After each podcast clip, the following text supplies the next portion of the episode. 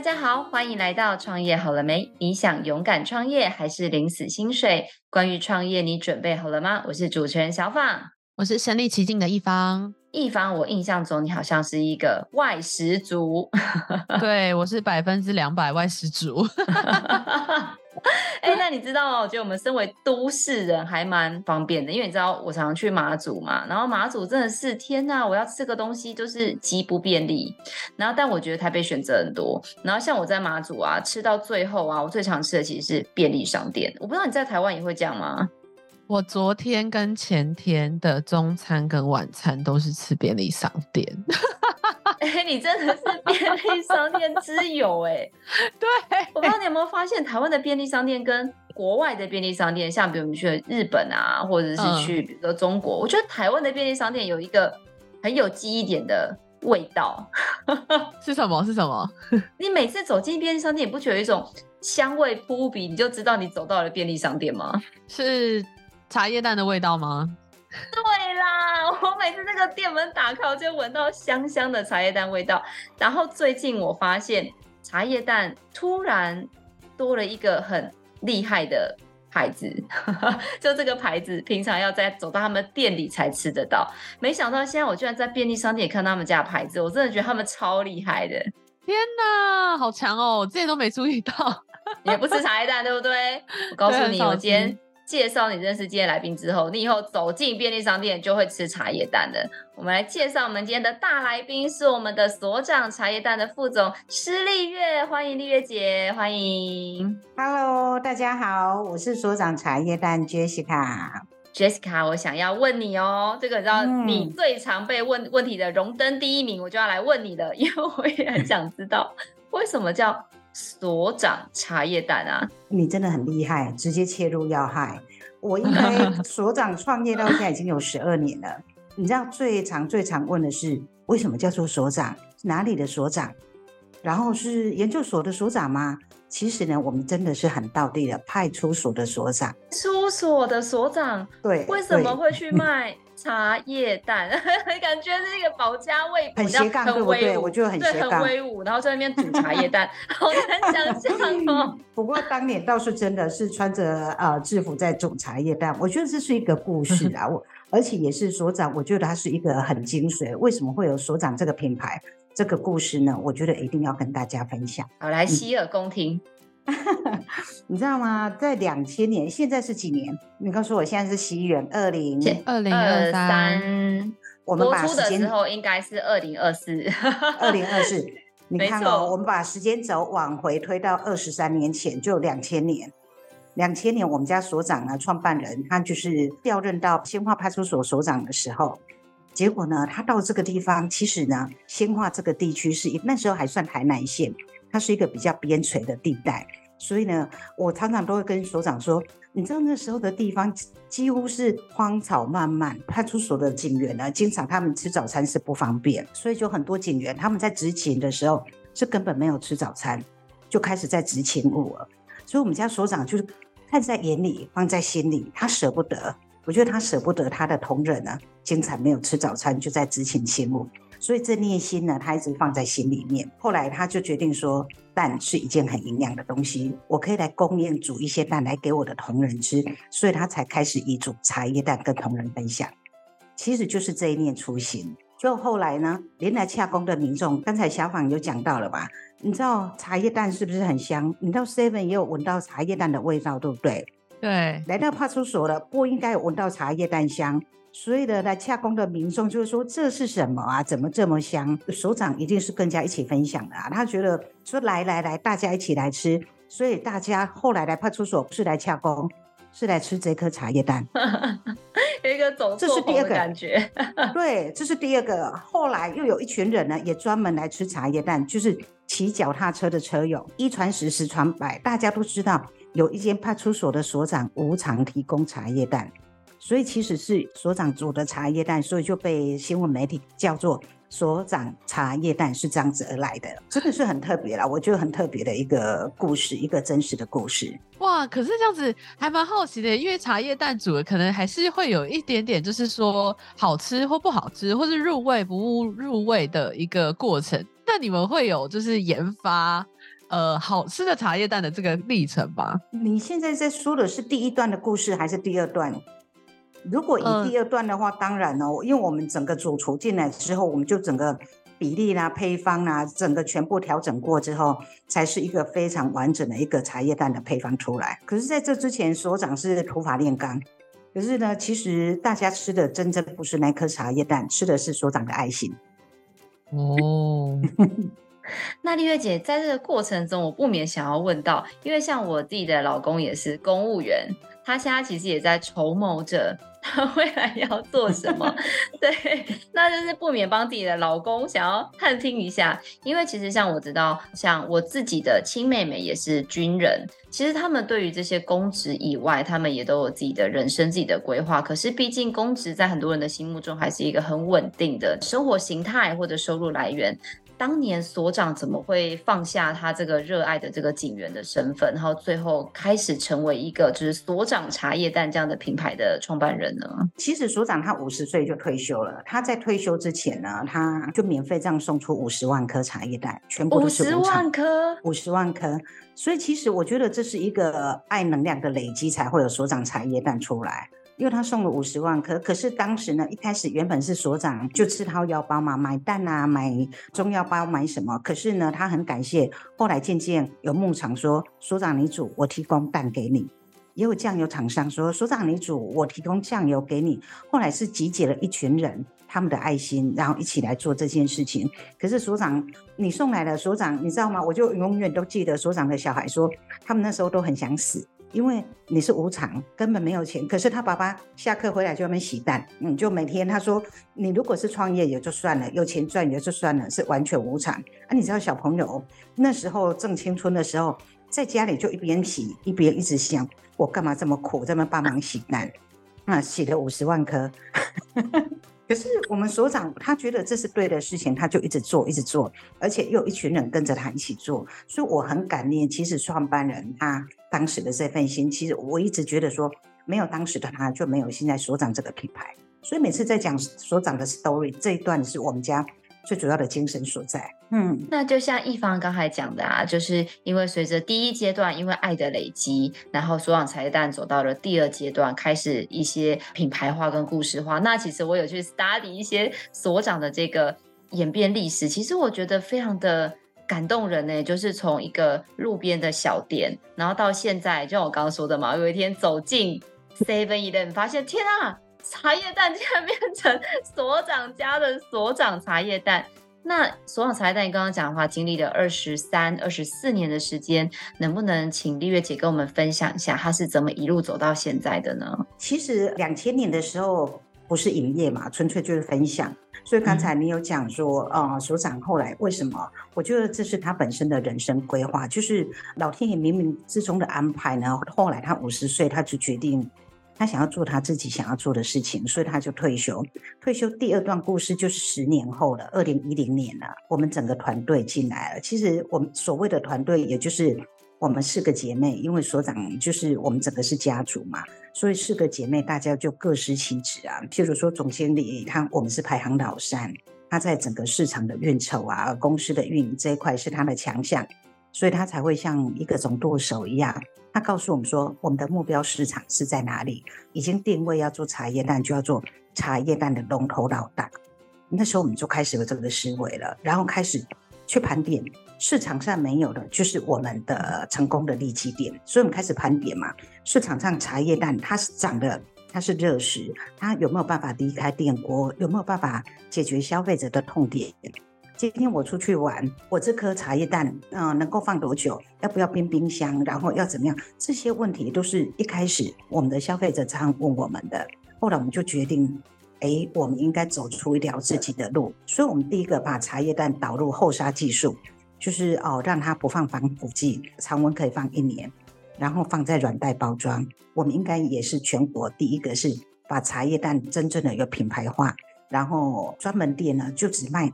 也不是只卖，就是茶叶蛋的专门店，这是我们全国的第一个创举。也第二个创举就是，哎，常温放一年。你知道刚卖的时候，多少消费者问我们，妖瘦哦，这防腐剂应该放的很重。对，你们一定放的很重，放一年。可是我们一直教育消费者，一直告诉他，我们是经过后杀，后杀设备一台是好几百万。你知道当时的茶叶蛋一个十块钱，你要投资几百万，其实对我们来讲，而且我们又是草创，可是我们觉得这是在做差异化，它是对的事情，我们应该要勇敢走下去。你成功就是。你做下去只有两件事情，只有一半成功，一半失败。你不做就完全零，所以我们选择了去尝试。那结果我觉得我们做了一个很好的，我们不断的问专家啦。我们在这中间，我们是花了很多很多的研发成本。可是我觉得很感谢啦，很感谢总监理当时执着说我们要走出一条差异化。我一直在讲差异化，到现在所长在。所有设计的品牌、新品牌还有新产品，我们都问说，跟市场的差异化在哪里？这件事情是我们从创业第一天问到现在十二年了，我们还是在问。我们的产品跟市场的差异化在哪里？这是我想跟大家分享。嗯、那我觉得就是一开始创举就是做到那种茶叶蛋居然可以放置一年的这个创举，就其实非常的厉害。但是我相信，就是你刚刚有提到说消费者对于茶叶蛋可以放一年，就是充满了问号。那你当时就是有没有透过一些什么样的方法去教育消费者？应该也呃，虽然说市场教育可能是一个一个去跟他们说，但是有没有什么其他的方法是能够相对快速的教育市场的呢？其实所长茶叶蛋一开始到现在了，我们是以直营门市嘛，实体通路开始，所以你知道，我们必须先教育我们家的店长，我们家的同仁，因为他要先了解，他才有办法，他在前线才有办法去跟消费者沟通嘛。所以同仁回来，你必须做教育训练，你去了解我们是怎么做的，你懂越多，你越有办法跟消费者对话。所以同仁他知道了，然后我们还甚至会做了一个。就流程图啦，然后用很酷手的，就是啊、茶叶蛋进来啊，我们要先帮茶叶蛋按摩，所以我们有一台按摩 SPA 机，不是帮人 SPA，是帮蛋按摩，帮他做 SPA。最后一关，他会进去里面帮他做消毒，然后帮他里面是无菌，才愿意把它放出来。我们就用这种比较酷手的话语来跟消费者对话。我觉得这些年来。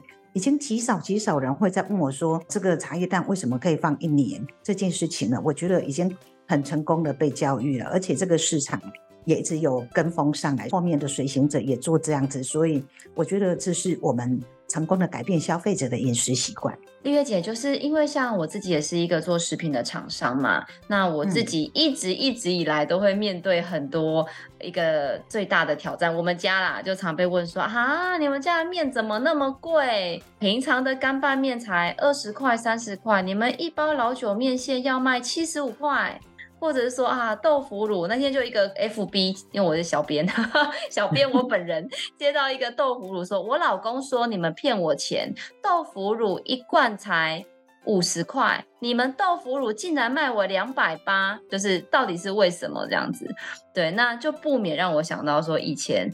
我们走进便利商店，好像显得我很有年纪。以前 走进便利商店，蛋一颗只要五块，但现在随着时代的进步跟演进，像我知道。这个所长就是号称自己是史上最龟毛的茶叶蛋，那你们的蛋也有很高的这个附加价值，我相信一定是真材实料。那你们是怎么跟消费者来做这个沟通产品的价值呢？我超级想要向这个所长前辈来学习的。其实，其实老实说，一开始我们一直被被比较，一直被就是像你说的，哎，一颗蛋才多少？不过你刚才说五块这件事情，奇怪的是我失忆了吗？我已经忘记五块那件事情了。我的记忆点已经从六块开始了，不过我们现在开始从十块。然后我一直在跟消费者对话，而且我们很清楚，一开始切入市场，我就是要做市场差异，我就是要走一条品牌的路。所以呢，啊、我告诉消费者，我们是史上最龟毛，我直接定义，我就是史上最龟毛的茶叶蛋。然后龟毛一，我从选蛋开始，我的尺寸呢，我只是做五十四到六十公克。但从其实这又有一点点好像在帮你们上一些蛋的知识。其实呢，鸡呢，它从五个月才开始产蛋，就像我们人到了青春期才可以才开始啊、生理期啊怎么样？然后鸡是五个月才开始产蛋，可是那时候的蛋太小。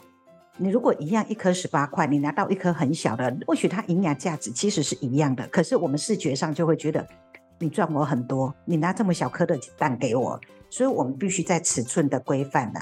我们会规范，我要五十四到六十公克，而且要七个月的鸡生出来的蛋，七个月就相当于是人的青壮年。这时候，哎，你知道，你想看看那些小鲜肉这么 Q 弹，相对它吃出来，它生出来的蛋呢，就又健康又营养又 Q 弹，所以这时候的蛋才是我要的。所以我会告诉他，我龟毛一，我从蛋就开始选了。第二，我刚才跟你说，蛋进来之后，我每颗蛋帮他做 SPA，帮他做按摩，哎。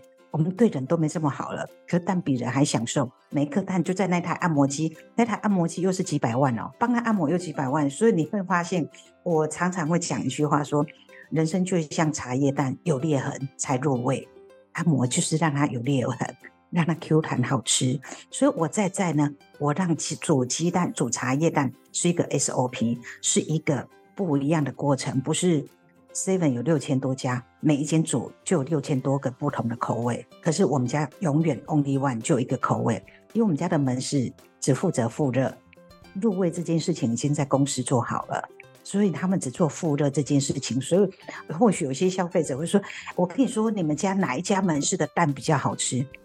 可是其实送到他那里的时候，一样都从中央厨房、从总公司出去，所以都是只有一种口味。所以我们也第一个把茶叶蛋定定了一个 SOP 的过程，然后在这中间七十二小时十二道工序，对，就是整个加热、冷却啦，干嘛？哎，我跟你说，我们在一个流程图，我们写了一件事情，但是不简单，鸡蛋的蛋，嗯、但是不简单。对，所以我们在跟消费者对话，一开始他会去比较，比较到最后他会知道我们的品牌精神所在，然后我们又在做一些翻转啊。我把蛋的价值啊，我希望它又导入文创，所以我让蛋可以当伴手礼。才会林志玲姐姐很幸运的时候，她结婚的时候是拿我们家的世袭去当结婚伴手礼，所以在这个时候，我们已经把品牌价值。往上堆高了很多，品牌声量都出来了。这十年我们不是一步而红，其实我们慢慢的在累积我们的品牌声量。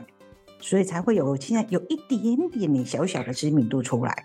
那因为就是蛋，其实真的是陪伴在我们就是整个生命当中，不管是早上上班族早上吃来一颗茶叶蛋，或者是说在登山的时候啊，配一个茶叶蛋，然后喝一点小饮料啊，这样子的搭配，然后补充营养，很多很多就是真的太多的情境了。就是，但是就还蛮好奇，说你们有没有去特别的分类，说你们的客户的类型大概是怎么样，然后以及说只有。To C 吗？还是说有一些 To B 端的一些店家或是客户，他们也会很希望就是进你们的茶叶蛋来卖？一方很厉害，其实我们家以前营收呢百分之百只来自于实体门市，可是呢，在几年前我们公司的行销，以前我们觉得还好啦，不需要业务，我们自己的门市应该 OK。我不就是很坚持，那时候有点坚持说，你吃所长茶叶蛋就是要来到我的门市，不然就是到我的官网购买才有办法。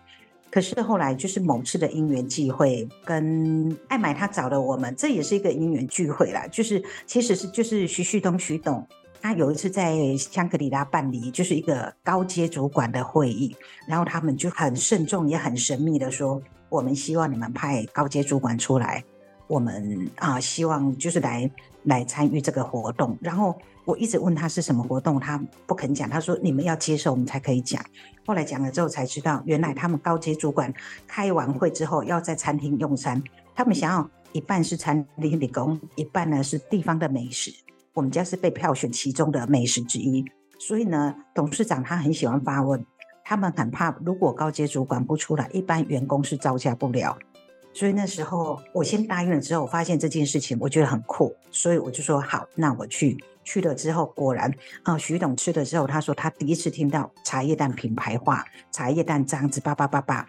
后来他直接指定他们的那个贩卖部说，直接看看我们有没有机会跟所长合作，请所长来。可是呢，在这之前，我们有一点点小小的排斥，就觉得我刚才说的吧，我不跟其他通路合作。可是我觉得人家徐董这样讲，我们不应该服了人家的好意，而且他愿意给我们这个机会，所以我就从爱买。可是呢，殊不知这个是一个改变的起点。爱买进去了之后，家乐福也来了。家乐福走好几次，因为他们就是一个，这种说竞争对手嘛。所以他说，既然你答应了爱买，我希望你也可以让我们来做看看干嘛啊？结果事情你一旦踏出了第一步，就会有第二步了，就觉得说好了，爱买已经做了，而且成效还不错，家乐福也做了，然后大润发也来了，就这些量贩店都来了，然后我们整个曝光度又开始了，就其他大家就一直来啊，就通路一直一直邀约，直到前年，应该说前年吧。Seven，他是指定找我们合作，也是总经理，他就直接指明说，我们想再做一颗茶叶蛋，可是我们想做有品牌的蛋。我觉得我们很感动，也很感谢。我一路上来，我都只有两件事情，感恩感谢这件事情是在我的嘴巴里，我会不断的告诉自己，因为有这些贵人，他有可能只是一件事情，一句话，他都有可能改变所长的未来方向，所以。当时总经理他直接指明找我们的时候，他想做一颗品牌的蛋，我们家竟然是第一个被想到，可见就是我们一直在慢慢的在走这条我们想要走的品牌路上。所以就是一方刚才问的，就是那时候做了一个转弯，整个这样子到现在，我们在其他通路原本是百分之百的都是在自己的通路嘛，现在已经其他通路我们已经占到四成的营收了。就等于说，我增加了四成的营收出来。可是总经理他会希望说，我们自己门市跟通路的占比呢，我们还是希望以自己通路为主，因为我们觉得自己的通路才是为王，有通路才是为王。所以，我们随时有自己的通路，我们想要做什么测试的啊，想要做什么呢？我们不用去拜托人家说，我跟你说，我现在有开发一支新产品，你我们可以上吗？好，我可以提案给你吗？我自己的通路只要做得好，其他通路就会找来了。所以这大概是我们在通路上结构的一个布局，很感动哎，这就是我们有时候看书都会看到叫做什么“花若芬芳，蝴蝶自来”，所以茶叶淡香，嗯、厂商自来这样子。人若精彩，天安排啊！没错。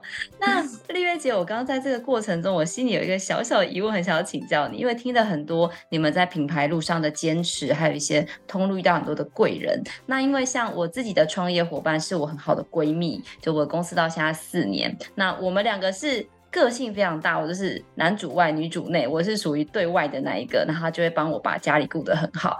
那我刚好听到你们是兄弟姐妹一起创业，我真的非常非常的震惊，因为像我们有常常访问到很多的二代，那二代就常常会说跟爸妈有很多的冲突啊，有很多的这个爸妈累，小孩也累，各种很多的这种小故事。那不知道你们这样兄弟姐妹一起携手打拼。有没有什么样的呃难忘的小故事可以跟我们分享？我们是四个姐妹，然后另外男生呢，就等于说他们的关系是连襟的关系。可是呢，在还没创业之前，因为我的妈妈她往生的很早，我姐姐她大姐，也就是我们的所长夫人呢，她长姐如母，她常常会把我们聚在一起，有时候礼拜六啊，还是什么时候，就是说。要不要来这里吃吃饭？她会把我们四个姐妹也连同先生一起来，所以我们常常是在一起品茶、吃饭，然后就是感情是非常的好。我觉得我很感谢，就是妈妈呢，她她让我们的凝聚力的所长第二段故事，我觉得应该是凝聚力，把它把大家给凝聚在一起。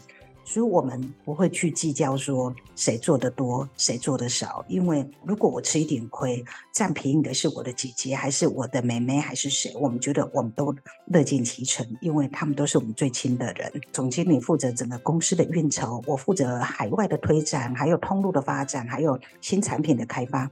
最小的小妹她更辛苦，你知道人是最难管理的，十四家直营门市，一家三个人，四十几个人，她要管理这些人，可是呢？他经常这样开车跑来跑去处理一些事情，可是我们从来不喊苦。有时候你说有没有 argue？没有 argue 是骗人的。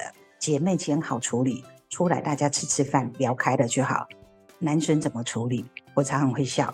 如果问题出在我的先生，我们家老三，我常会说就把他关在家里，把他训练好了、修理好了再放出来。这个这其实是玩笑话 就是各自的先生要各自安抚。只有你最懂你的先生，所以呢，其实女性是一个最好最好的润滑剂。我觉得，当你跟他讲好了，跟他沟通好了，我跟你说出来，四个又像兄弟一样的，大家又一起聊聊天、喝喝茶，完全 nothing 没什么事情的。我觉得呢，那是我们女性是要有个智慧的去处理哪些事情，什么该讲，什么不该讲，心里要有一把尺。所以呢，其实我觉得。我们在这一块应该是拿捏得很好。以之前我常笑说，嗯，我们家姐妹多嘛，我都常跟我妈说，你干嘛生那么多啊？东西没有办法完全吃得够，你知道吗？尤其衣服一件一件的这样轮下来。可是现在创业了，来不及跟我妈妈讲。如果可以讲，我会跟她说，你那时候怎么生那么少啊？不够用啊。四个不够用了，我们还有个弟弟，弟弟也进来，整个全部归队。弟弟他比较之前就说，哎，我要走我自己的一条路。后来呢，他也受到我们的感召，所以就回来在物流里面。所以我的爸爸在几年前也往生了，可是他就看到整个兄弟姐妹的合体，他非常的满足。哇！真的很感动，一个家族的故事哎，就爱这件事情一直在我们家发生。相信那个就是听众朋友完全也能从他们的茶叶蛋里面感受到这件事情。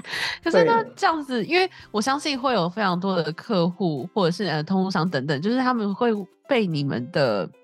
就是爱心，或者是你们的故事就所感动。就是有没有特别对你们有感觉的客户？有没有这种案例可以分享给我？例如说，他真的是受到你们的感染，然后有做了什么新奇的事情？哦，我想再分享一件事情，就是我们家从创业的第一天，现在一直在讲 ESG，对不对？ESG 第一个就是环境嘛，S 就是社会公益、公司治理。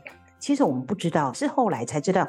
后来啊，我们就很清楚说，哦，原来我们在做的那件事情叫做 CSR，企业社会责任。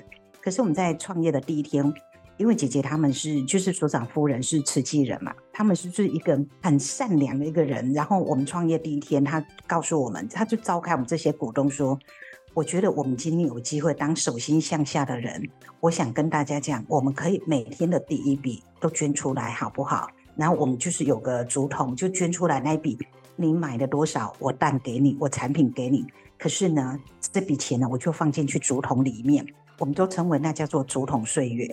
然后到一个月后呢，我们就实施家电，全部把竹筒拿回来，就一一的去算。算完之后，我们就是到创世基金会，到儿童烫伤基金会，到哪里哪里需要所长老人送餐。到现在四千多个日子，我们没有一天间断过。所以有人知道我们在做这件事情的时候呢，他有时候会赶第一个，他自己如果说刚好他这个是要送给幼儿园、育儿院吃的话，他知道他一笔钱做了两笔公益，东西孩子有吃到了，我们又拿来一笔又做其他的公益。这件事情其实我们完全没有去索求说，哎，一定谁规定我们怎么样，我们只是自己觉得我们有机会做这件事情，我觉得我们是一个幸福的人，所以我们就是这件事情我们也是义无反顾，所以这样下来。我们大概也不好，已经几百万了吧这一块，所以所长夫人一直在负责善款这一块。然后刚才说的嘛，就是哦，有没有比较难忘的？有一次跟店长在谈啊，我跟他讲说，哎，我有时候都跟人家谈讲有一件事情呢，就是你知道实体门市只要遇到下雨天，生意一定不好，消费者不出来啊，啊不出来，结果有一天我们家的店长就打电话回来说，副总，嗯，今天业绩不好，做不到一万块，因为都没人，整天下大雨。偏偏第一笔是六千块要捐吗？我们要不要捐个意思就好了？连我们的店长都舍不得，做不到一万块，结果第一笔就六千块。然后我们听了一下，也毫无迟疑。我跟他说捐了，我觉得这件事情是，我觉得是对自己负责，不用对别人负责。而且我们也想让同仁知道，我们老板是说了算，不是随便喊喊口号说。哎，我没有在做啊。其实，哎，你知道捐个多少钱，有捐就好。这件事情我们没有。从此之后，我没有再听店长问我说捐不捐这件事。所以那天店长听完就说：“副总，你很久没有听我们 update 了。其实现在最多的一笔是一万多块了。为什么要做第一笔？这是我们自己想要做的，因为我们觉得每天的第一笔，开门的第一件事情，开启善良，我们在煽起这股善良风。我们需要把善良煽动起来。所以第一笔对我们自己，就是我们觉得意义特别大。”每天的第一件事情就是在做善良有意义的事情，所以就是也是跟大家分享。我这是我觉得我一直我们从不间断的一件事情。一方，我真的觉得我很佩服所长的这个品牌，并不是说他们赚多少钱。对，我觉得他们从一开始，你看看到丽月姐，她就开始讲他们的所长茶叶蛋是从爱出发，然后发了五十万份。的爱心，然后到现在每一天开店都不会忘记他们的初心。我觉得是因为这样子，他们的贵人运特别好，因为大家其实大家都喜欢接近好的事情、美的事情、开心的事情。我觉得看到他就会让人家觉得超开心，你知道吗？我那时候去换名片的时候，我超害怕被拒绝。我想说我是谁呀？Nobody 这样。没想到丽月姐就答应我哎，我真的觉得哇，那个当下真的丽月姐这种 face to face 的第一次见面，真有让我觉得那种温暖的感觉。今天听了她讲的故事，我就更加可以说哦，为什么那个时候所长会让我有这种很温暖这种感觉？原来是他们从一开始的理念就是想要传递爱这件事。就每一个步骤都是跟爱是有关系的，就会包含说你们 对，包含就是你们家族的组成，或者就是工作人员等等的组成，都是以爱来号召大家的。对，其实我我都觉得，其实我们不聪明，我们很笨，我们只是一路上不断的学习。可是我们知道我们的目的，我们想要的是什么，我们希望传递的氛围是什么，我们只知道一直在做我们认为对的事情，所以不好赚，但不好赚。但是铜板经济，可是我都觉得说，老天爷给我们赏口饭吃，给我们就是呃创立的这个品牌，我们应该有一点点企业责任。那丽月姐，其实我第一次真正，因为我是在北部看到你们嘛，因为我是台中人，然后在台北生活这样子。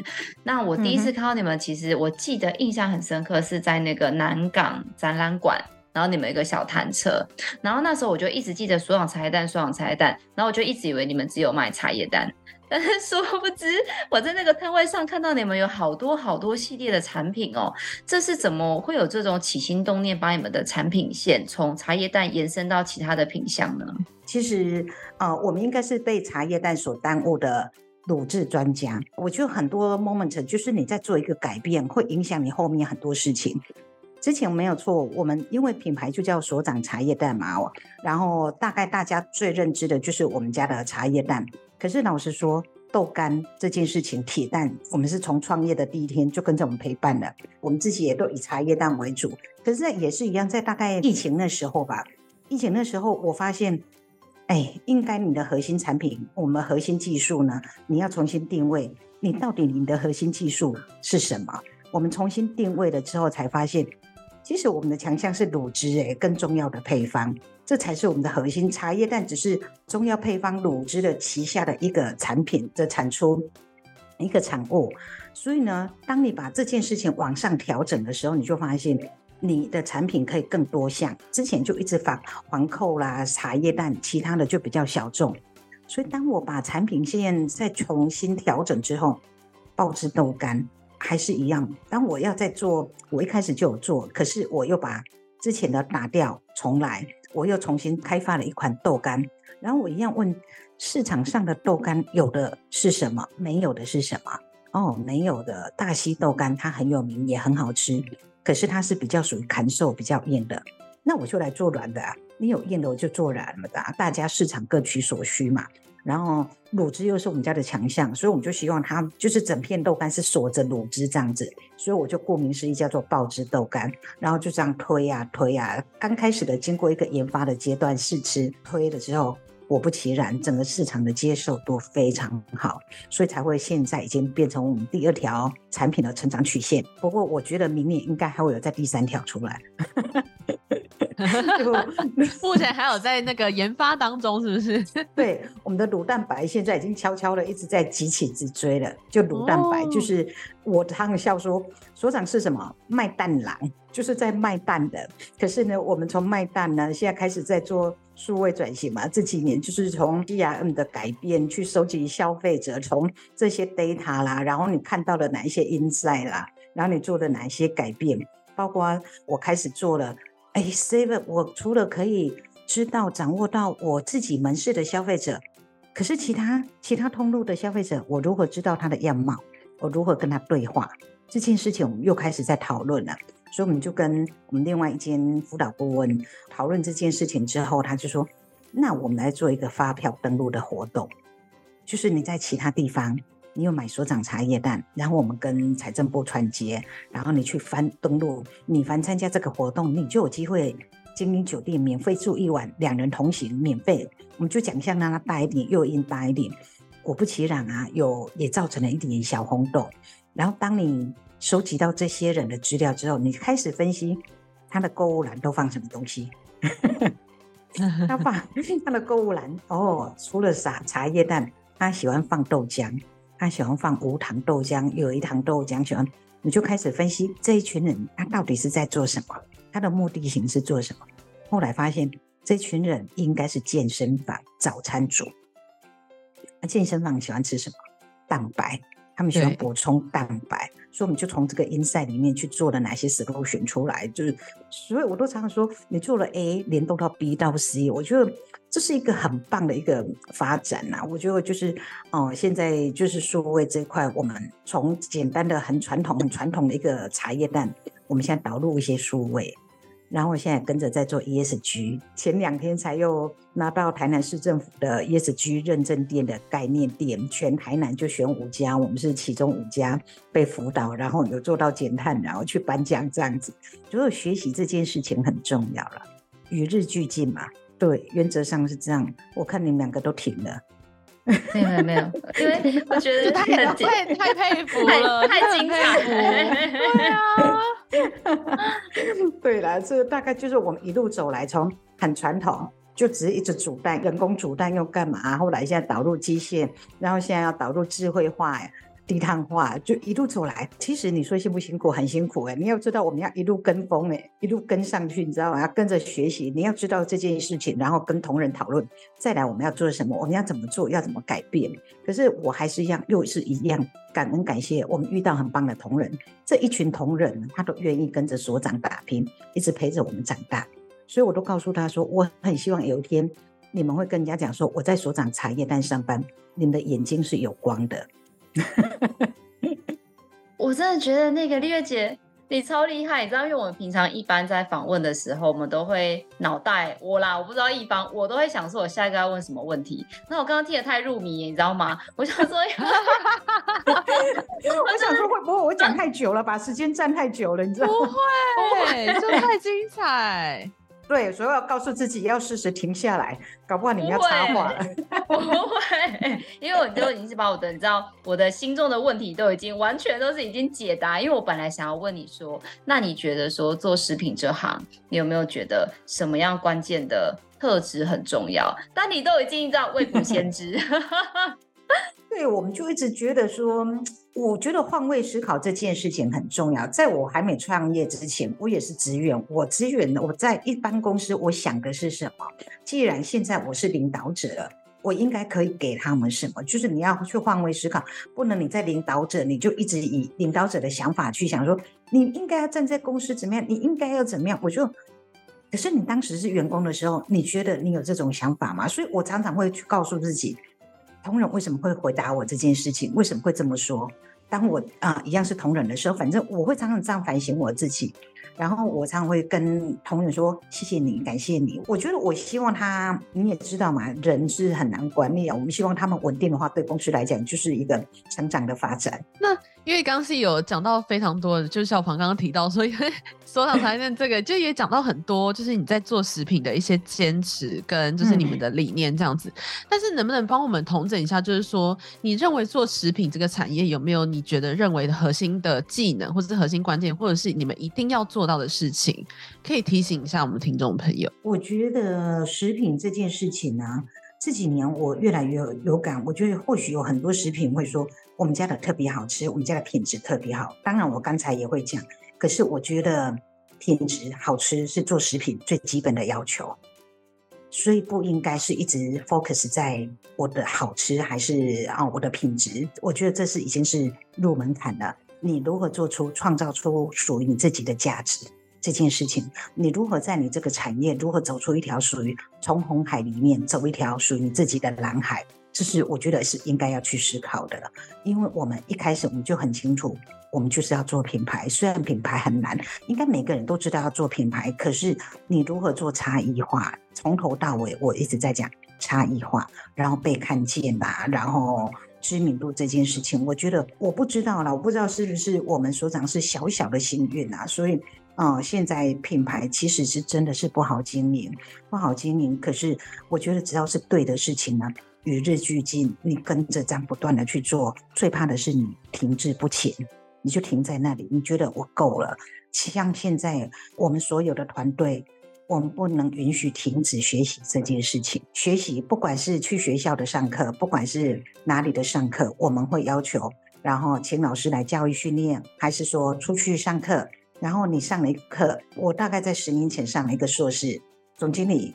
再去读一个硕士，读完之后他说：“你十年前的硕士已经不够用了。十年前有没有数位转型？十年前有没有 ESG？没有，所以你必须再去上。所以我就必须再去上第二个硕士。现在我在做一件哦，对，我现在想要跟你分享，我现在在做一件我个人觉得我一直很想推动，也是我去上课给我很大的启发。我现在在推动动物福利蛋，动福蛋，对。”小芳，你有听过吗？有听过动物蛋吗？有，就是让这个鸡在没有压力的环境，而不是把它关在很小很小的篮子里，然后让它们可以自然的产蛋。哦，你是我遇到几个知道动物蛋的，那一方呢？我不知道，二比一没关系，不知道是正常的，知道了我觉得是少数。我一直觉得说，因为所长本来就是以爱为出发点，一直以有温度为出发点。可是我觉得他不应该只针对人，也不是说再来针对动物。其实我们所长夫人还有我们的股东一半以上都吃素，不是为宗教，不是为什么，就是就舍不得吃，就是舍不得吃动物的肉。我我会跟还没到了，我先生就是总经理吃素，可是。他一直在度化我，我只是尽量少吃肉，我也舍不得看到动物在我面前被杀。可是没看到的当时，我还是引诱那饮食的快乐。所以呢，再来就是我大概六年前第一次跟一方一样，我去到我的供应商，他送我一盒蛋，写动物福利蛋，我整个懵了。我说：“诶，什么是动物福利蛋？”那时候的那个更少，更少人提起。然后他告诉我说：“就是友善环境。”符合动物的天性，像鸡呢，它天生喜欢抓爬。鸡大部分都笼子饲养，我们称为笼饲嘛，笼子饲养就笼饲这件事情，现在在推动非笼饲，因为呢，他们在笼子里面其实有一点点的残忍，你越知道越多，你就会越舍不得。可是大环境但不足，这是还是主要的来源，我没有办法百分之百去改它，可是我可以进一步的从我某一个小产品。慢慢的去改变，改变说，哎，我就是我们家某一个产品，林志玲姐姐那个，我价格没有变，可是呢，我让它品质更好，就是我用的是冻福蛋，它我的进价成本是高的哦，可是我只是想要进一点点，做一个影响力的人，告诉人家动物福利蛋被认知、被知道这件事情。所以刚才又说回来，鸡它是被关在一个笼子里面，所以呢，其实它连要转身都难。我们只让它不断的吃，不断的喝水，不断的产蛋。其实后来知道，你就会觉得，如果是你的话，一天到晚都是站在那里，其实是有点残忍。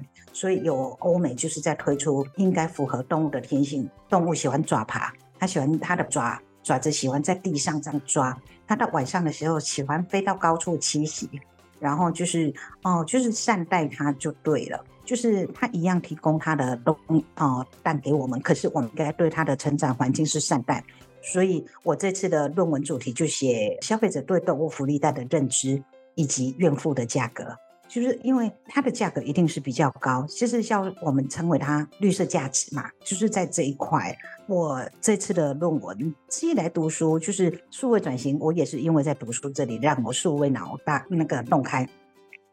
然后哦，永续的议题啦，干嘛？这个我觉得就是我们一直在接触学习这件事情，所以让我们不断的往前滚进啊。所以后来我们读了之后，我今年顺利的话，今年毕业嘛，毕业完之后，我们另外一个股东他接着他要去读，然后再另外一个股东，我们会是强迫是半要挟半就是说服的说，哎，去学习。果然每个回来，我们家很棒，就是回来我们会互相。